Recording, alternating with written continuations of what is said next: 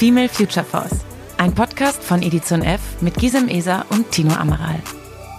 Ja, hallo und herzlich willkommen zu Female Future Force. Ich bin Gisem. Und ich bin Tino und der FFF Day liegt hinter uns. Vergangenen Sonntag, nee, Samstag saßen wir auf der Bühne mit Stefanie Stahl. An der einen oder anderen Stelle hatten wir das ja hier im Podcast schon angeteasert. Und es war richtig schön. Ja, es war richtig schön. Einfach mal mit dir und Steffi und einem Live-Publikum aufzunehmen. Das war, hatte nochmal eine ganz andere Energie. Hat richtig Spaß gemacht. Ja, eine Besonderheit war auf jeden Fall, dass das Publikum Kopfhörer auf hatte. Äh, ne, also ganz kurz auch für euch zur Einordnung, bevor es hier mit der äh, Folge losgeht. Die Leute hatten Kopfhörer auf. Es gab noch zwei parallele Bühnen parallele Bühnen, mhm. ist das mhm. richtig? Ja.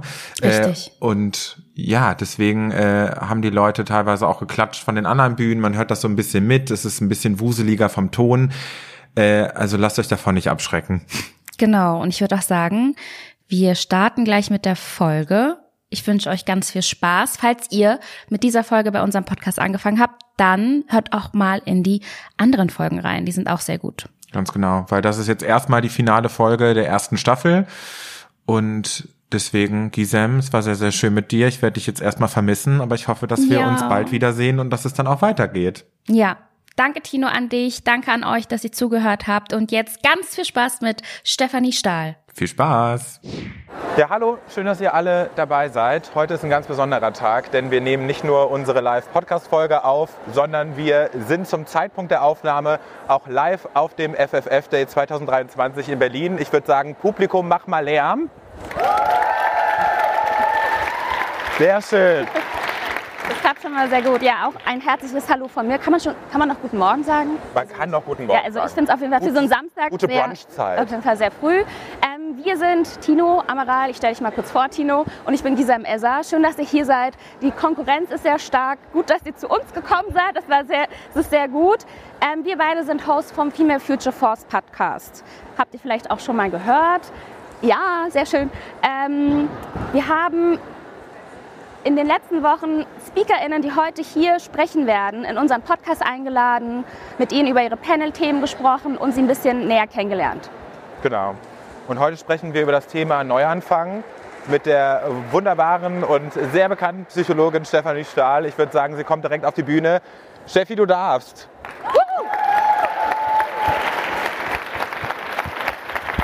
Da ist er!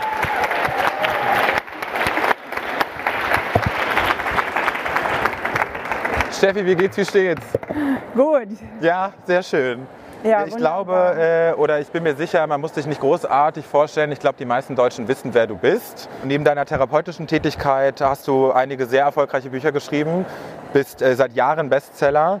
Dein erfolgreichstes Buch, Das Kind in dir muss Heimat finden, steht nun seit 2016 ununterbrochen auf Platz 1 der Spiegel Bestsellerliste und wurde in über 30 Sprachen übersetzt. Damit bist du die bisher einzige Autorin, die sechsmal in Folge mit, der, mit dem gleichen Titel auf Platz 1 der Jahresbestsellerliste steht. Ich finde, es ist ein Applaus wert.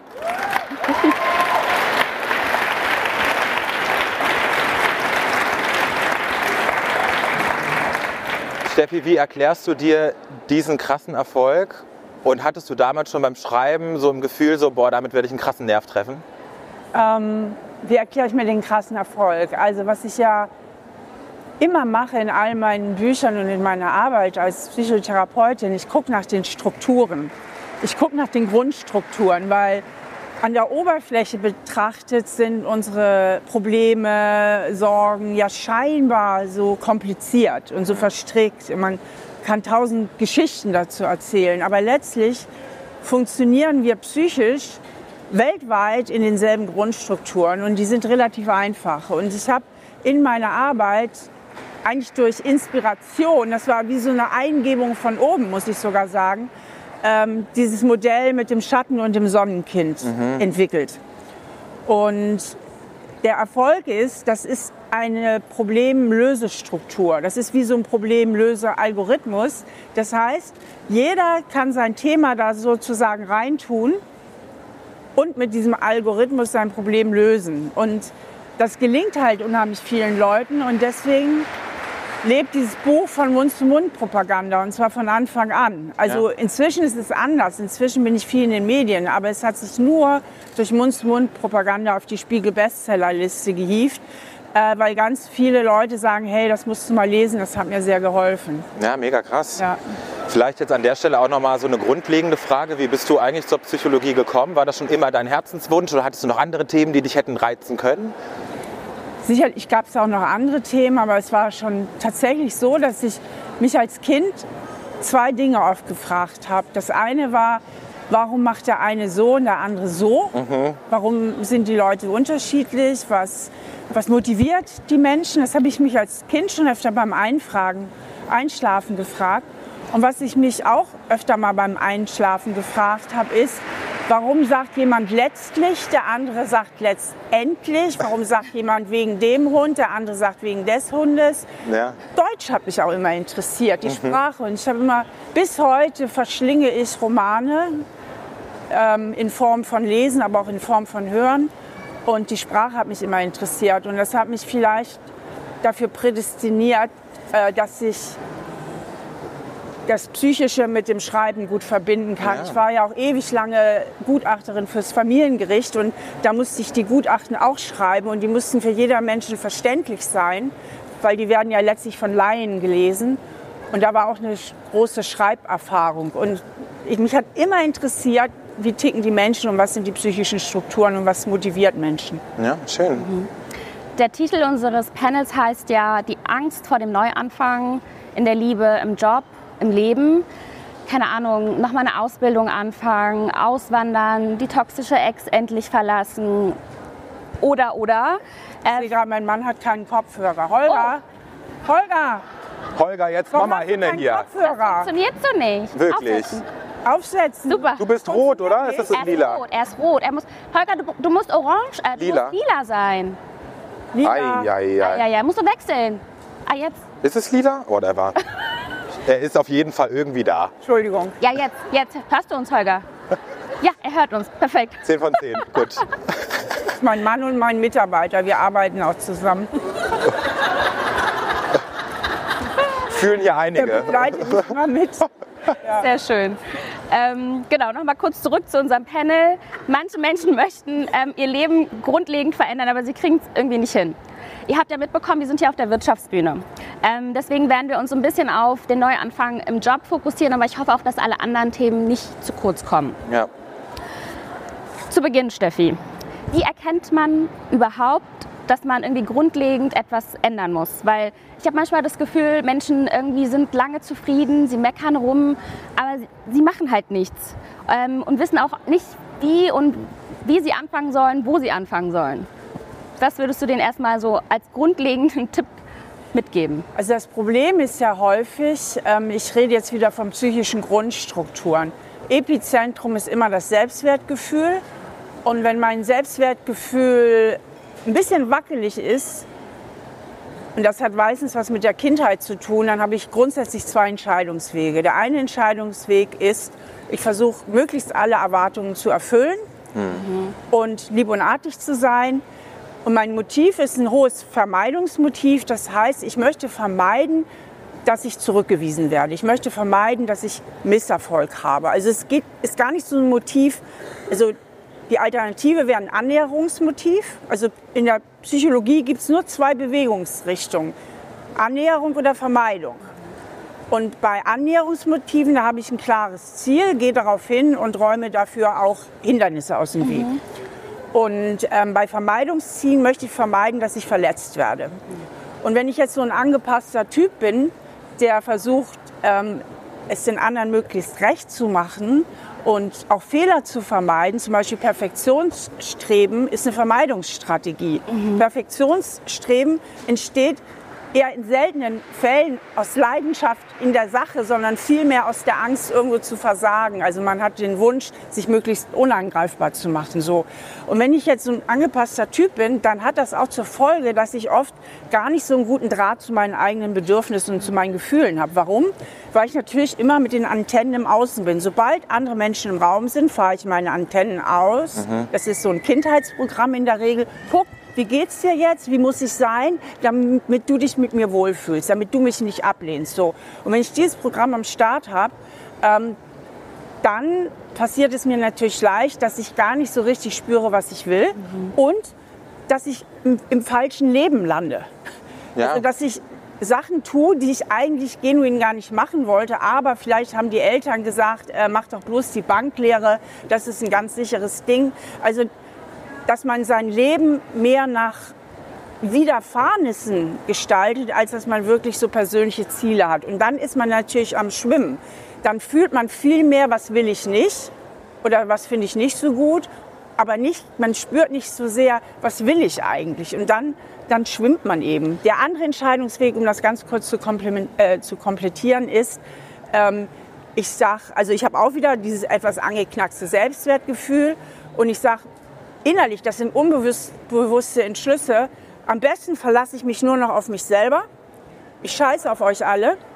Ähm, ich mache jetzt stur mein eigenes Ding und dann bin ich zu abgegrenzt. Ne? Dann gucke ich immer, ähm, dass mir bloß keiner die Butter vom Brot nimmt, verfolge ziemlich stur meine eigenen Ziele, ähm, bin auch ziemlich kompromisslos und ähm, verfolge zwar meine Ziele, aber der Preis ist, dass ich oft äh, Stress habe mit anderen Leuten, weil ich immer wieder anecke und so weiter. Mhm. Wie wichtig ist es denn, seine eigene Komfortzone zu verlassen? Also ja. man guckt dann ins Umfeld, kriegt vielleicht auch FOMO, oh, die macht jetzt schon wieder was Neues, Ugh, aber eigentlich bin ich ja vielleicht auch gar nicht so unglücklich, lass mich da vielleicht jetzt auch reinpressern. Ist Wachstumspotenzial wichtig und also die Komfortzone zu verlassen ist ja in ganz vielen Lebensbereichen wichtig, weil wir ja sonst nicht wachsen können. Der Vorteil der Komfortzone ist, sie bietet sehr viel Sicherheit und sie bietet Routinen. Hm. Ja, und in der Komfortzone, da, da fühle ich mich halt sicher. Und Sicherheit ist ja ein riesiges Bedürfnis, das wir haben. Mhm. Und wir haben, wenn es um Veränderung und Wachstum geht, gibt es drei Grundängste. Die eine Angst ist die vor Ablehnung, also dass ich auf Ablehnung stoße, dass ich zurückgewiesen werde. Die nächste Angst ist die vor Anstrengung, mhm. vor der habe ich am meisten Angst.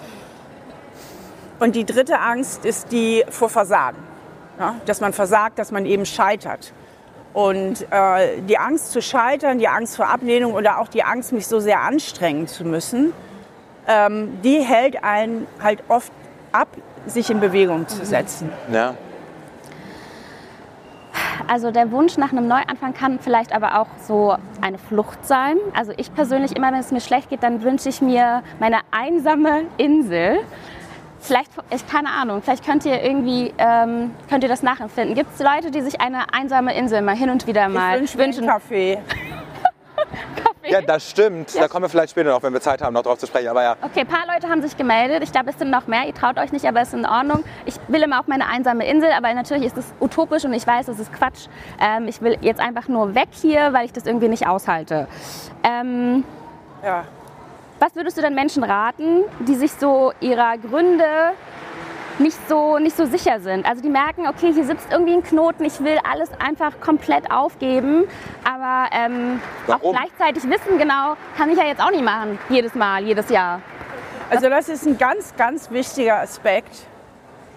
Ähm, seitdem ich berufstätig bin, begleitet mich ein Satz, den ich mir selber sage, immer wieder bis heute geh woanders hin, ich kann dir auch nicht helfen. Immer. Also ich kenne.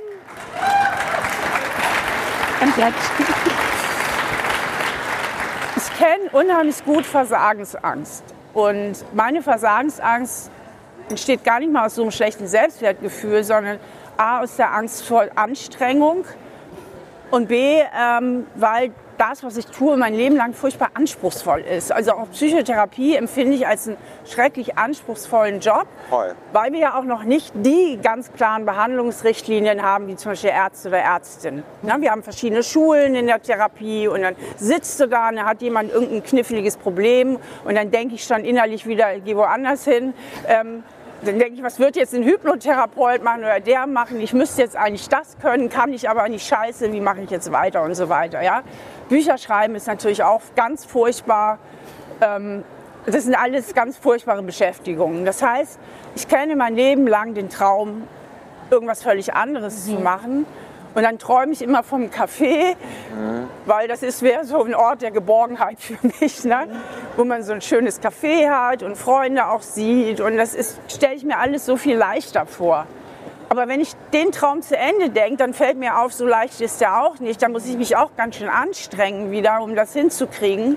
Und wir haben auch einen großen Personalmangel in der Gastronomie und das, da hängt eine Menge von dran und dann merke ich schon wieder, nee, das ist mir auch schon wieder zu anstrengend, ich bleibe lieber da, wo ich bin. Klar. Und ähm, das ist nämlich dieser wichtige Aspekt, ich habe das jetzt mal persönlich beantwortet, dass man oft eigentlich flüchten will. Mhm.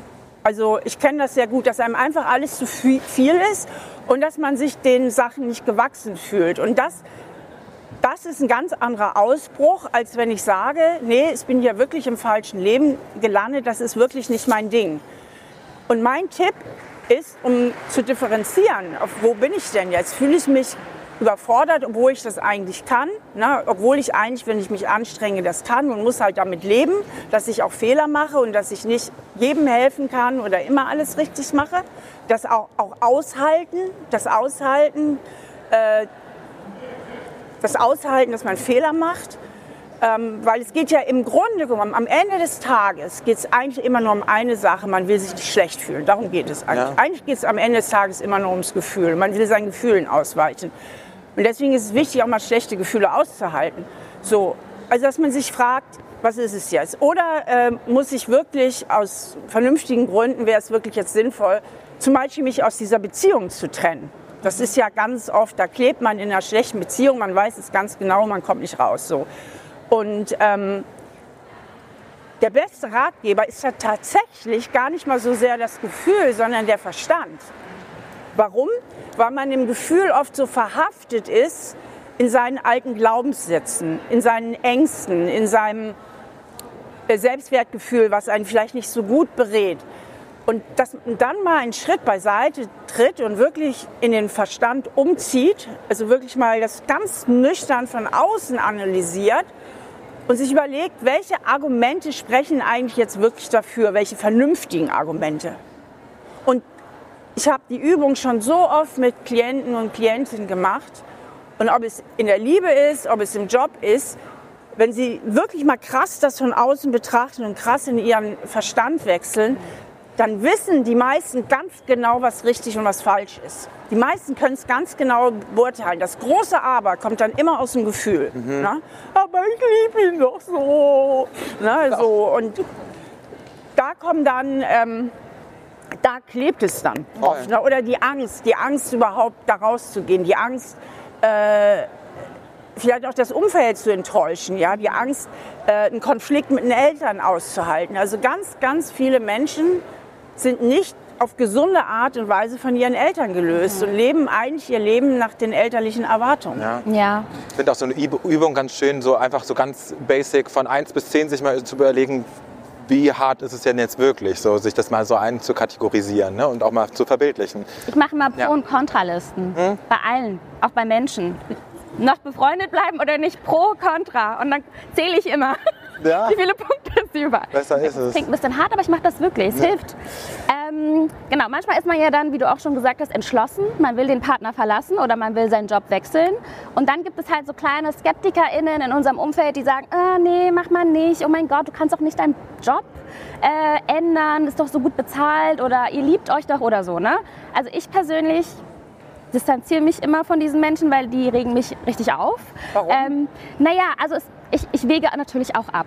Ne? Es gibt natürlich auch Sachen, wo ich mir denke, naja, du könntest recht haben, aber wenn jemand sofort sagt so, nee, mach das auf keinen Fall, dann bin ich erstmal so, mm, ich habe hab jetzt schon entschieden, lass mich in Ruhe.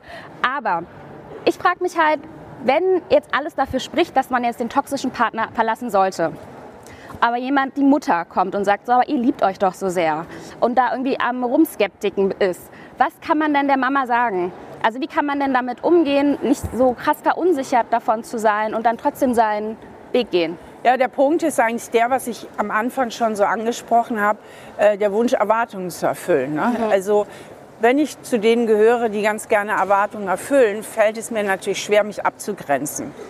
Übrigens auch die überabgegrenzten, diese mehr autonomen Typen, von denen ich eben erzählt habe, die ziemlich stur ihr eigenes Ding machen, sind im Herzen, im Grunde ihres Herzens überangepasst.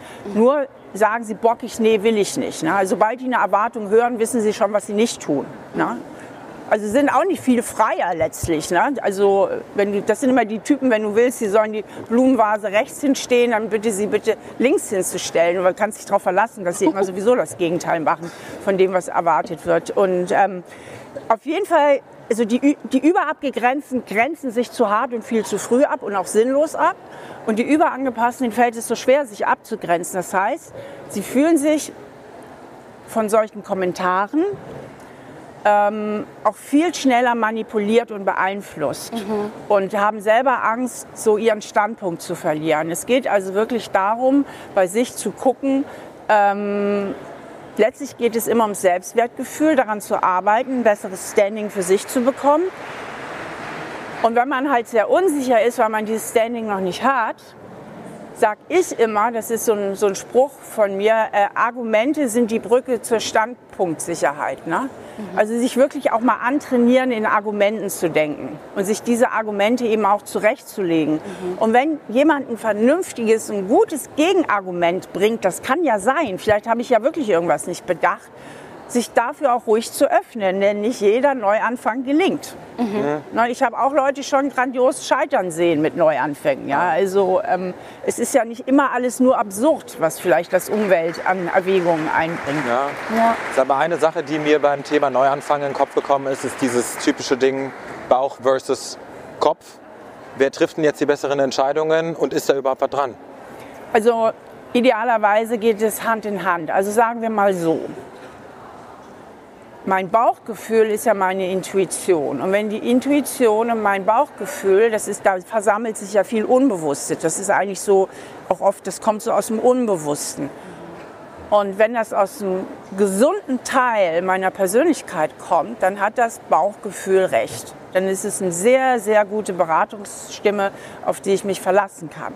Es kann aber auch sein, dass sie aus einem nicht so gesunden Anteil meiner Persönlichkeit kommt. Ne? Ein Rassist zum Beispiel, der hat immer ein ganz beschissenes Bauchgefühl, ja, wenn er Leute von dunkler Hautfarbe sieht. Ja, jetzt kann man unterhalten, ist das jetzt eine gesunde Beraterstimme oder nicht? Nein, es kommt aus einer beschissenen Prägung oder aus falschen Informationen oder was auch immer. Also ja. die Bauchstimme ist ja nicht immer auf der richtigen Seite. Mhm. Und auch da empfehle ich, wenn man jetzt nicht so sicher ist, ich habe ja, äh, viele kennen es wahrscheinlich hier im Publikum, ich habe ja dieses Bild vom Schattenkind als Sinnbild eben auch für schwierige Prägungen, die man mit aus der Kindheit genommen hat. Also wenn man sich nicht sicher ist, kommt dieses Gefühl aus dem gesunden Anteil meiner Persönlichkeit oder eher aus dem Anteil, der nicht so günstig geprägt ist, wieder einen Schritt beiseite treten, von außen drauf gucken, von außen drauf gucken und meistens, wenn man zumindest einigermaßen reflektiert ist, das setzt natürlich tatsächlich auch voraus, dass ich mich ein bisschen kenne. Also dass ich zum Beispiel das Kind in dir muss Heimat finden gelesen habe. Profi, man also, nicht anders sagen, nee, dass ich, aber dass ich kenne, dass ich natürlich einen Plan davon habe, okay, da ist mein Schwachpunkt, ne? da ist mein Schwachpunkt, da habe ich ein da habe ich ein Problem mit dem Selbstwertgefühl und ganz schnell habe ich das Gefühl, man nimmt mich nicht wichtig, ich werde übersehen, dann bin ich gekränkt und wenn ich mhm. gekränkt bin, werde ich super sauer und wenn ich super sauer bin, möchte ich am liebsten sofort alles hinschmeißen. So. Ja. Also so weit muss ich mich halt kennen. Dann kann ich auch beurteilen, hey, pass mal auf, das kommt hier wieder eher aus dem Schattenbereich. Ja, diese Bauchstimme kommt gerade wieder aus dem Schattenbereich, von der distanziere ich mich. Ich bleibe in meinem erwachsenen, vernünftigen Ich und bleibe auf der erwachsenen Handlungsebene. Ich sage ja immer, mit dem Augenzwinkern, das ist das Steffi Stahl-Mantra, ertappen und umschalten. Ne? Du musst es merken, wenn du gerade wieder in diesem ungesunden Anteil bist, umschalten auf dein erwachsenes Ich und ja. deine Kurskorrektur einlegen. Ja. Sag mal, einige Menschen tendieren eher dazu, sich zu überschätzen, andere unterschätzen sich gerne. Weil weiß man denn jetzt, zu welcher Sorte Mensch man denn gehört? Auch wieder eigentlich durch Selbstreflexion. Ähm, ähm, wenn man sich unterschätzt, kommt das ja auch aus einem etwas labilen Selbstwertgefühl, dass man sich einfach nicht genügend zutraut, dass man immer wieder Selbstzweifel hat, die über das Normale hinausgehen. Und die Betroffenen wissen es meistens.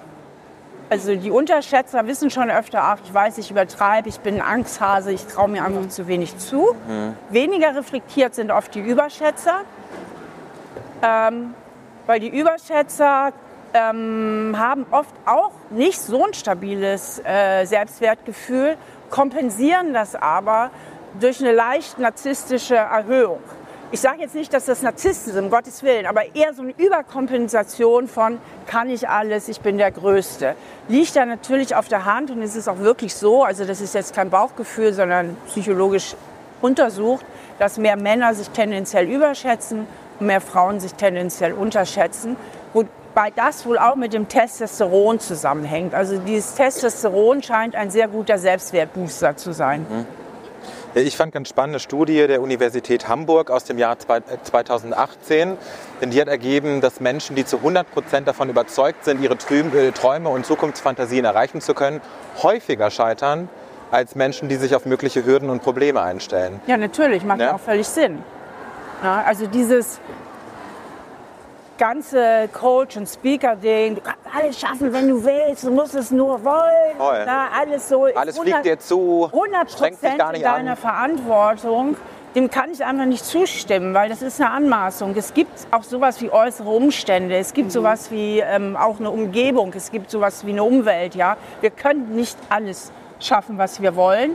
Wir können es uns vornehmen, wir können realistisch unsere Möglichkeiten und unsere Chancen abchecken und dann können wir loslegen und dann ähm, muss man einfach auch sagen, dass auch Scheitern oder auf die Nase fallen, wenn es dir nicht mhm. gut geht, zum Leben dazugehört und dass wir auch ja ganz oft genau aus solchen Lebenskrisen lernen. Ne? Also ganz viele Entscheidungen, die ich treffe, kann ich ja noch mal wieder neu korrigieren, verändern, rückgängig machen. Also und ähm, was jetzt das Berufliche betrifft, war ich persönlich immer eine Freundin davon. Es war allerdings in meinem Bereich auch möglich, muss ich sagen, weil ich immer selbstständig war. Ich war tatsächlich einen Tag meines Lebens angestellt. Mhm. Ähm, ich habe auch Sachen gemacht, die mir überhaupt nicht so einen Spaß gemacht haben. Ich war 23 Jahre psychologische Gutachterin fürs Familiengericht. Da mich hat es oft angekotzt, ich bin ganz ehrlich. Ja. Mhm.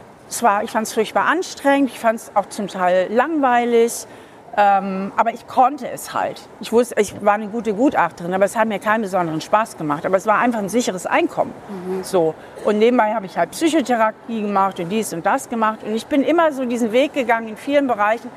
Ähm, ich habe was losgelassen, wenn ich merkte, das Neue funktioniert und ich kann davon leben. Ich habe immer alles direkt in die Tonne gehauen. Ich habe so, ich habe immer so scheibsenweise so so Tätigkeiten, mir, mit denen ich Geld verdient habe, abgebaut, wenn ich merkte, das Neue funktioniert hinreichend gut, dass ich davon leben kann. Na, also wenn man Influencer werden will, dann fang doch mal mit einem Podcast an und wirf nicht gleich den ganzen Job hin oder so. Also dieses oder mach den Job mal halbtags äh, und mach den Rest des Tages deinen neuen Traum. Ja. Also das ist so meine Empfehlung. Man muss nicht immer gleich alles in die Tonne hauen. Man kann ja einfach ein bisschen reduzieren an einer Stelle, mit dem Neuen mal anfangen, mal sehen, wie es läuft. Man merkt, hey, das läuft. Und eigentlich müsste ich jetzt expandieren. Das hatte ich oft, dass ich merkte, wenn ich jetzt das Alte beibehalte, boykottiert es die Entfaltung des Neuen. Mhm. Dann, bremst, dann boykottiere ich mich da selbst. Und dann habe ich das Alte losgelassen und bin da weitergegangen. Aber so ein bisschen Sicherheit, auch finanzielle Sicherheit, war mir persönlich immer wichtig. Und ähm, also ich persönlich würde jetzt auch nicht sagen, scheiß da drauf, ne, sondern guck, äh, dass du es vielleicht ein bisschen so aufbaust, äh, dass es sich für dich auch gut anfühlt, weil sonst kommst du ja auch enorm unter Druck. Mhm. Voll. Und unter Volldruck trifft man auch nicht immer die besten Entscheidungen. Ja, weil Neuanfänger haben immer auch was mit Privilegien zu tun. Nicht jeder kann immer sagen, oh, ich verlasse jetzt meinen Partner oder meine Partnerin und ne, genau, dass man da eher an den kleinen Sachen schraubt im alltäglichen Leben. Ja. Guter Punkt. Ja. Voll. Welche Rolle spielt denn Abschied, also das Abschiednehmen oder auch Trauer? Jetzt vielleicht nicht bei dem bei den Jobs, aber in Liebesbeziehungen kann ich mir vorstellen, dass es gut ist, wenn man vielleicht irgendwie das Alte so einigermaßen verarbeitet hat, bevor man sich in etwas Neues stürzt. Ähm, oder? Ja, also sagen wir mal so, Trauer ist ja auch schon oft der Grund, warum ich zum Beispiel in einer Partnerschaft feststecken bleibe, obwohl ich ganz genau weiß, das tut mir nicht gut und das wird sich auch hier mal verändern. Ne? Holger, du redest von deiner Beziehung gerade, ne? Nee. Nee, ich glaube, nee, wir sind glücklich zusammen. Nee, da war ich gerade bei Holger. Nee, sorry, red weiter. Ich bin ganz woanders. Holger, ich, bin, ich bin immer noch bei Holger von Anfang an. Holger. Holger sitzt da. Ja. Ähm, dass man meint, dieses Gefühl nicht aushalten zu können, den Trennungsschmerz mhm. oder die unheimliche Angst vom Alleinsein und so weiter. Ähm, wenn wir nicht bereit sind, auch mal mit schweren Gefühlen irgendwie weiterzugehen, dann können wir uns nicht bewegen. Ja. Ja? Ich sage immer, man kann auch mit Angst einen Konflikt lösen, ja? Oder man kann auch mit Angst einen Freund im Krankenhaus besuchen, der todkrank ist, ja, der vielleicht sterben wird. Ähm, also man kann viele Sachen auch mit Angst machen ne, oder mit Trauer machen. Also das ist so ganz, ganz wichtig, dass man da diese Gefühlsbereitschaft hat zu sagen, okay, das halte ich jetzt mal aus, aber sonst kann ich mich nicht, sonst kann ich mich nicht frei bewegen. Und, ähm, und viel, ich habe gestern noch eine Beratung für meinen Podcast gemacht, äh, für meinen Psychotherapie-Podcast, auch akut Liebeskummer. Aber Liebeskummer ist ähm, Riesenteil Kontrollverlust. Ich verliere die Kontrolle. Ein Riesenteil Selbstwertgefühl. Ich konnte nicht von mir überzeugen. Mhm. Spielt eine riesen, riesen Rolle. Also im Grunde genommen, viele haben ja Kummer, auch wenn die Beziehung zu Ende geht, nach Beziehungen, die sowieso unglücklich waren. Also ich erlebe das ganz oft. Eine Beziehung, die von an, also vielleicht ganz toll, hat sie angefangen, ganz rauschhaft, aber dann ging es los. Ne? Nähe, Distanz, Nähe, Distanz, schwierig, nicht erreichbar und, und, und.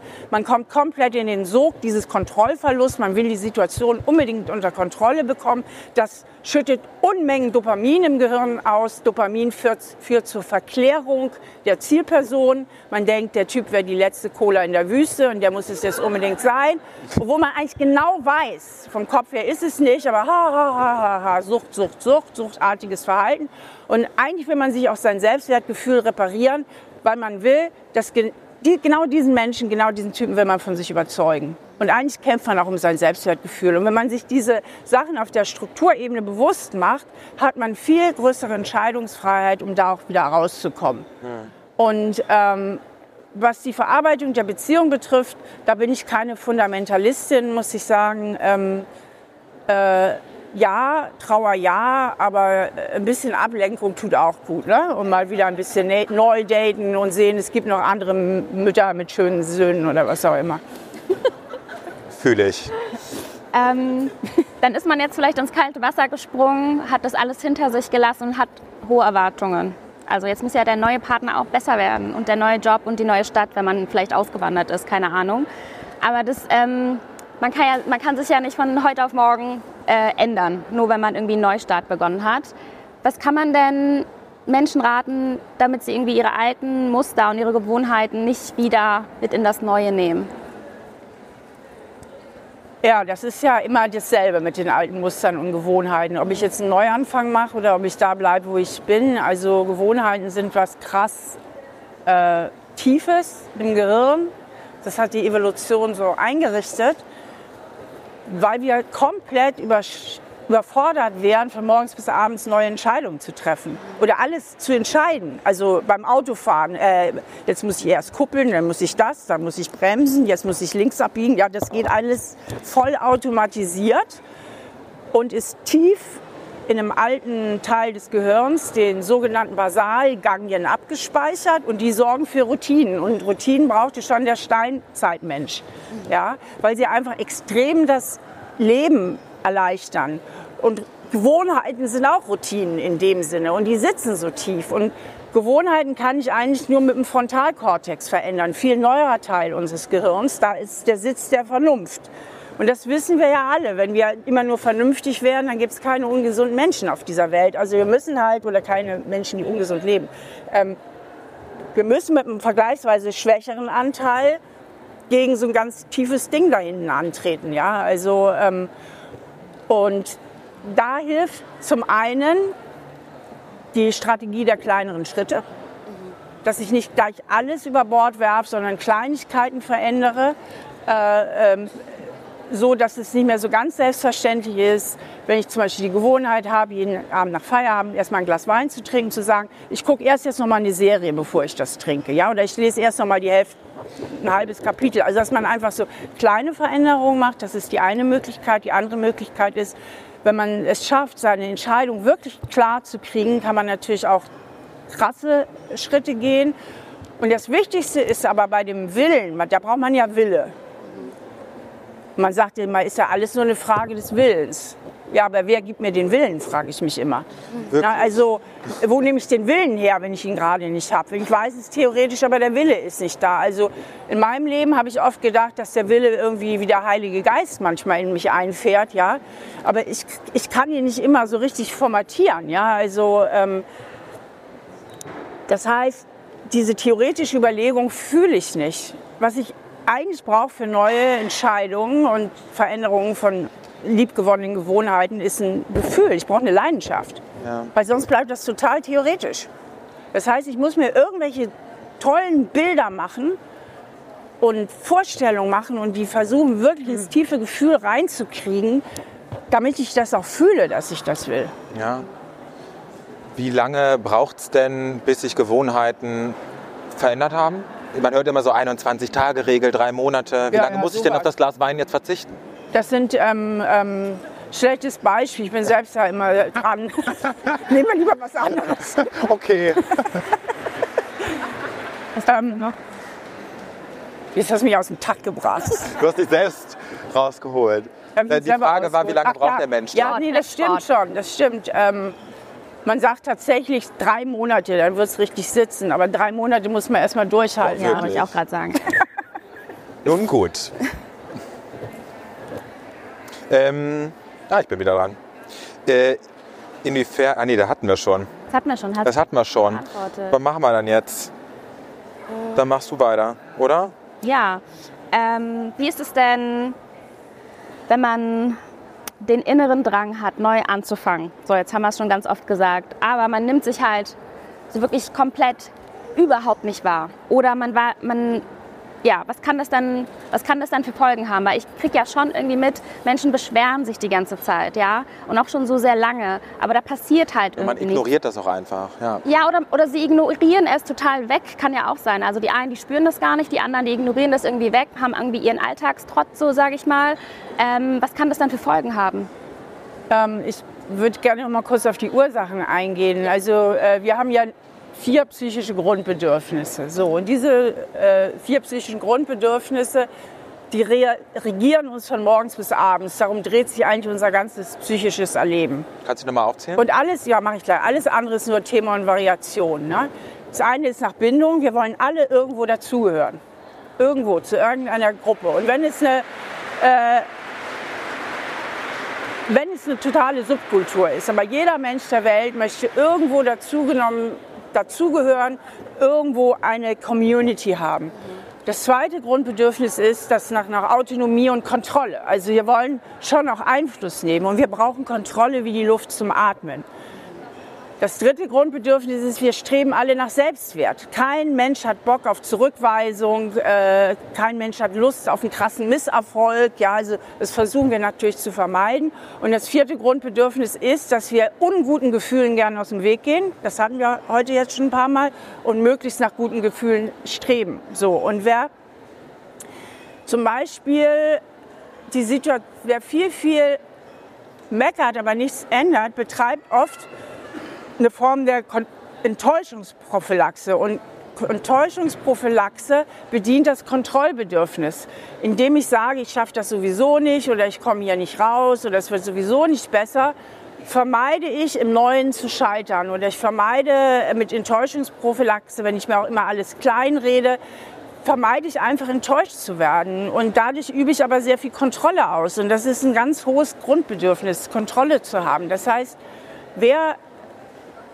viel sich beschwert, aber letztlich nichts ändert, hat natürlich eine ganz große Angst vor dem Kontrollverlust und oft auch die Angst vom Scheitern. Und da sind wir beim dritten Grundbedürfnis, die Angst vor, dem Selbst, vor der Selbstwertkränkung.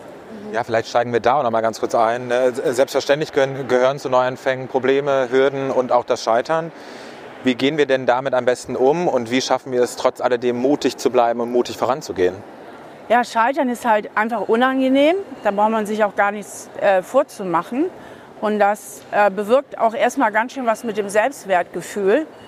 Ähm, Und da hat man erstmal auch Ängste, dass man sich auf seine Einschätzung nicht richtig verlassen kann, weil man hat ja irgendwas dann anscheinend falsch eingeschätzt. Und falsch einschätzen ist immer eine Grundverunsicherung, weil man denkt, kann ich meiner Wahrnehmung nicht trauen. Ne? Wenn ich mich da so vertan habe, kann ich vielleicht meiner Wahrnehmung nicht trauen, habe ich vielleicht auch eine falsche Selbsteinschätzung, habe ich mich da total überschätzt, habe ich die Situation völlig unterschätzt, in die ich da reingerate, habe ich mich nicht gut vorbereitet und, und, und. Ähm, das heißt, da ist es eben ganz wichtig, im Grunde wie so oft im Leben zu sagen, im Grunde geht es immer letztlich darum zu sagen, ja, so ist das jetzt. Das anzunehmen, weil der Widerstand, der psychische Widerstand kostet enorm viel psychische Energie. Also dieses Dagegensein und irgendwie versuchen auch die Sachen umzubiegen oder zu sagen, ich war nur ein Opfer, ich war nur ein Opfer und deswegen bin ich gescheitert. Äh, das ist nicht unbedingt zielführend, sondern wirklich auch gucken, was war wirklich mein Anteil, zu sagen, okay, war jetzt so, ähm, ich habe mich trotzdem lieb. Ne? Ich, ich bin jetzt nicht nur dieser eine Misserfolg, ich bin ein ganzer Blumenstrauß und da sind jetzt mal zwei Blumen, sind jetzt mal rausgerupft, aber ja. da bleibt noch viel übrig. Also auf die Habenseite zu gucken und dann eine realistische Analyse zu machen, weil sonst kann ich nicht wachsen. Na, also Scheitern ist ja die Möglichkeit, das nächste Mal besser zu machen und nur mit einer realistischen Analyse kann ich wachsen. Also wer kennt nicht Leute, ich kenne einige, nun bin ich auch schon etwas älter, das heißt, ich habe ja schon ein paar Lebensläufe so mitbekommen, auch im Bekannten- und Freundeskreis, ähm, die ein Projekt nach dem nächsten gegen die Wand fahren. Warum? Weil sie immer wieder denselben Fehler machen. Ja, also weil sie ihre Hausaufgaben nicht machen und ähm, deswegen immer wieder scheitern. Es gibt ja Leute, die haben wirklich Lebensläufe, mit, die sind sehr unterbrochen und wo sie sehr oft gescheitert sind zum Beispiel immer wieder im Job gekündigt wurden, weil sie sich nie wirklich mal damit auseinandergesetzt haben, warum man so schwer mit ihnen auskommt im Team zum Beispiel, ne, was sie so anstrengend macht mhm. und womit sie anderen Leuten auf die Nerven gehen. Wenn ich da nie hingucke, dann kann ich es auch nicht verändern. Insofern ist Scheitern immer die ganz große Chance, auch ähm, gestärkt und ähm, ja, weiterentwickelt daraus hervorzugehen. Ja, vorne gibt es ja vielleicht auch Menschen, die haben irgendwie psychische Probleme oder auch so Phasen, in denen es ihnen halt wirklich einfach nicht so gut geht, aber auch etwas ändern wollen, aber die Kraft vielleicht gerade nicht haben. Was würdest du denen dann mitgeben? Ja, wenn ich jetzt nicht die Kraft habe, irgendetwas zu verändern, weil ich gerade leider aus welchen Gründen auch immer am Boden liege, ähm, nützt es nichts, mich selbst zu peitschen und zu sagen, auch das packst du nicht, du blöde Versagerin. Na, weil wir reden ja oft ganz furchtbar mit uns selbst sehr, sehr streng, sondern wenn ich gerade die Kraft nicht habe, muss ich natürlich das tun, was am allernächsten liegt, wenn man die Kraft nicht hat, dass man Kraft tankt. Ist doch logisch, oder? Also das heißt, dass man Sachen macht, die einem gut tun, wo man weiß, da tanke ich Kraft. Darum muss ich mich jetzt kümmern. Ich muss erstmal gucken, äh, mittels äh, geeigneter Maßnahmen, was weiß ich, Gespräch mit Freunden, äh, Wellness, äh, vielleicht auch eine äh, Beratung aufsuchen, äh, was auch immer, äh, mir mit schönen Dingen das Leben zu füllen, also mir eher was zu gönnen, als mich noch zusätzlich zu bestrafen, damit ich wieder zu Kräften komme. Also vor allen Dingen ähm, Dinge machen, bei denen ich merke, ach, das Leben ist schön. Na, das, das, das Leben zu genießen, äh, tankt ganz viel Kraft. Und wenn ich mein Leben genieße, ist es auch relativ egal, ob ich gerade ein gutes oder schlechtes Selbstwertgefühl habe. Also nehmen wir mal an, ich gehe mit meinem, mit meinem Hund durch den Wald spazieren, dann ist das einfach schön und dann spielt auch mein Selbstwert in diesem Moment überhaupt keine Rolle. Man darf sich da auch nicht zu wichtig nehmen immer, ne? sondern man muss auch mal gucken, ähm, dass man im Außen bleibt und nicht nur um sich selber kreist und guckt, was das Leben so zu bieten hat, auch an schönen Begegnungen. Die meiste Kraft geben gute zwischenmenschliche Beziehungen. Das ist am Ende des Lebens auch das, was am meisten zählt. Hatte man gute Beziehungen und äh, einfach aus diesen Momenten Kraft, Kraft zu tanken. Voll. Steffi, wir sind äh, fast am Ende angekommen. Vielen Dank schon mal für deine Zeit und deine Impulse.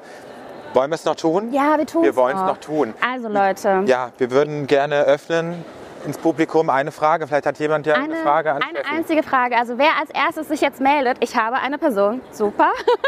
Darf Perfekt. jetzt ganz persönlich Stefanie Stahl eine Frage so, Da kommt noch das Mikro. Ja.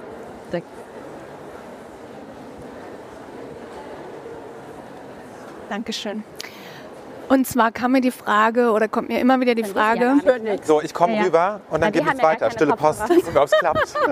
Ich habe keine nee. Dinger. Okay, also mir kommt immer wieder die Frage, wenn wir doch ähm, versuchen, unangenehme Gefühle zu vermeiden, warum wir dann aber uns das selber antun, dass wenn wir keine Veränderung gehen, er auch kein gutes Gefühl haben, aber eher dieses Gefühl. Frage. Oh Gott, ich bin auch raus. Vielleicht kommst du einfach mal hoch, klar, klar. Bist du beim dritten. Wort nicht so. Äh. Hi. Okay. Also versuche die Frage auf den Punkt zu bringen. Ja. Wenn wir äh, doch versuchen, ähm, unguten Gefühlen aus dem Weg zu gehen, ja. warum sind wir dann aber in der Kom Komfortzone unterwegs und lassen quasi diese negativen Gefühle, die ja dort auch stattfinden, eher ja, aushalten? Okay. Ähm, weil es gibt ungute Gefühle und noch beschissenere Gefühle. Deswegen. Also nehme ich lieber die kleinen unguten Gefühle in Kauf, ne? Mhm. äh, als das vielleicht noch größere Gefühl, was um die Ecke lauert, wenn ich mich aus der Komfortzone äh, bewege. Ja? Also zum Beispiel äh, nehme ich eher in Kauf, dass ich nicht immer so ganz zufrieden bin mit meinem Job und dass ich die Kollegin, mit der ich mir auf das äh, Büro teile, dass sie ziemlich auf die Nerven geht. Äh, das ist vielleicht weniger ungut als die Angst vom Scheitern, wenn ich jetzt einen ganz anderen Job suche oder wo ich vielleicht viel weniger Geld verdiene. Na, also es ist immer eine, also eine Hierarchie sozusagen von Gefühlen. Ja. Und die gute alte Verdrängung, die dürfen wir ja auch nicht vergessen. Klar. Die haben wir heute sehr wenig, oder habe ich wenig thematisiert. Ähm, man ist ja auch oft, oder viele Menschen sind diffus unzufrieden, mhm. so diffus unzufrieden, ohne sich damit wirklich überhaupt auseinanderzusetzen. Sie schieben das immer so an Rand ihres Bewusstseins und können es deswegen auch nicht bearbeiten. Und deswegen ähm, sind sie diffus unzufrieden in ihrer Komfortzone, aber weil sie das auch gar nicht so richtig an sich ranlassen, sondern mehr in der Verdrängung leben, gar nicht so richtig merken, hier könnte ich doch mal was verändern vielleicht. Ja. Ja, für mich. Ja, dann gehörst du doch zu den Glücklichen. Danke dir. Dankeschön. Sehr schön. Danke dir. So, zwei, eins, null. Punktlandung. Wunderbar. Vielen Dank, Steffi, dass du da warst. Danke. Und euch noch einen schönen Tag. Bombe. Ein sehr langer Tag. Genießt alles. Female Future Force ist eine Produktion von Funke. Produktion und Redaktion Gisem Esser und Tino Amaral. Sounddesign, Ton und Schnitt Tino Amaral.